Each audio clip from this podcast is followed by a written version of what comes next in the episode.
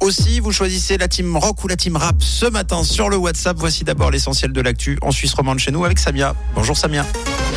Bonjour Mathieu, bonjour à tous. Un métro un peu plus long en perspective à Lausanne. De nouvelles sanctions de la Suisse contre la Russie.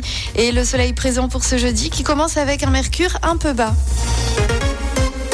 À Lausanne, on planche sur un prolongement du métro M2 et du M3. L'idée serait que le terminus du métro M2 aille jusqu'au chalet à Gobet et que celui du futur M3 atteigne un quartier à cheval entre Lausanne et Le Mont.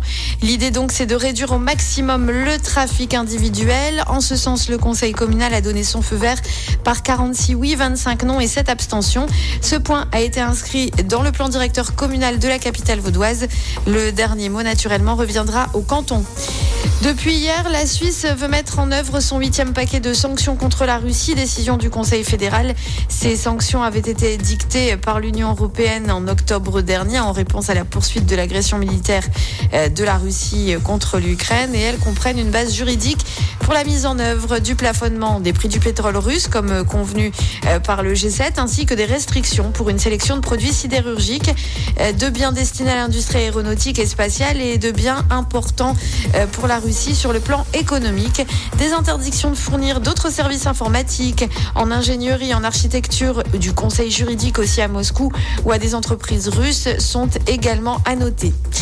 Ça va mieux. Entre Berne et Bruxelles, le Conseil fédéral a décidé hier de poursuivre les discussions exploratoires en cours sur les relations entre la Suisse et l'Union européenne. Les deux parties s'accordent aujourd'hui dans plusieurs domaines comme la libre circulation des personnes et les aides d'État. Je vous rappelle que les négociations sur l'accord cadre institutionnel avaient été abandonnées unilatéralement par la Suisse en mai 2021, ce qui avait entraîné une période de froid avec Bruxelles.